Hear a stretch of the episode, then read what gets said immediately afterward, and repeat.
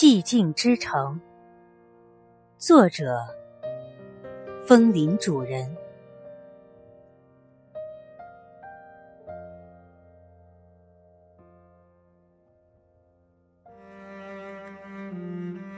寂静不是让人没有悲欢，只是不让人左右自己的悲欢，像一泓水，不是止水。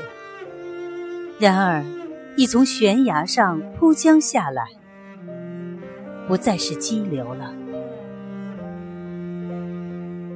寂静是难耐的，因而更像是一场修行，需要扔掉一些东西再走，直到抵达寂静之城。寂静之城是存在的。它不在前方，也不在并行的左右，于是不需要在寻它的路上拐弯，只是需要一次退守。它在我生命的大后方，是供我休养生息的地方。如果一定需要它像某个画面，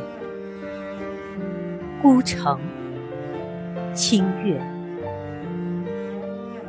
需要它类似某种声音，雨之潇潇，风之飒飒，这似乎还不够。是雨打叶，是风里簌簌落花声。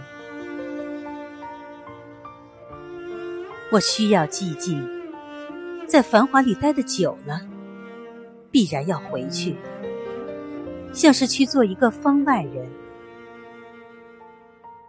在寂静之城待得久了，我还是要出来，又向佛子还俗，寂而莫死，静而不空。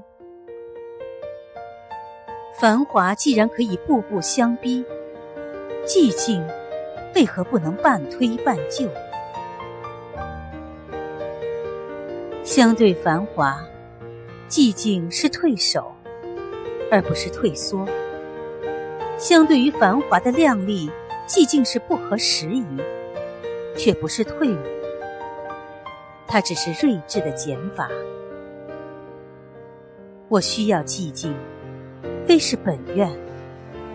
我的本愿是有血有肉的活着，所以，我活的每一天都有用。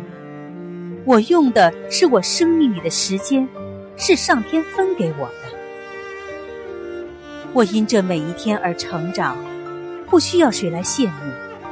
他自生繁华相，也因这每一天而老去，不需要谁来怜悯。他自到寂静处。我在生死中间夹着，你也是。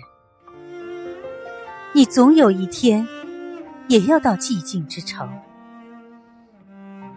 因为我们都有心，因为那城在心的深深处。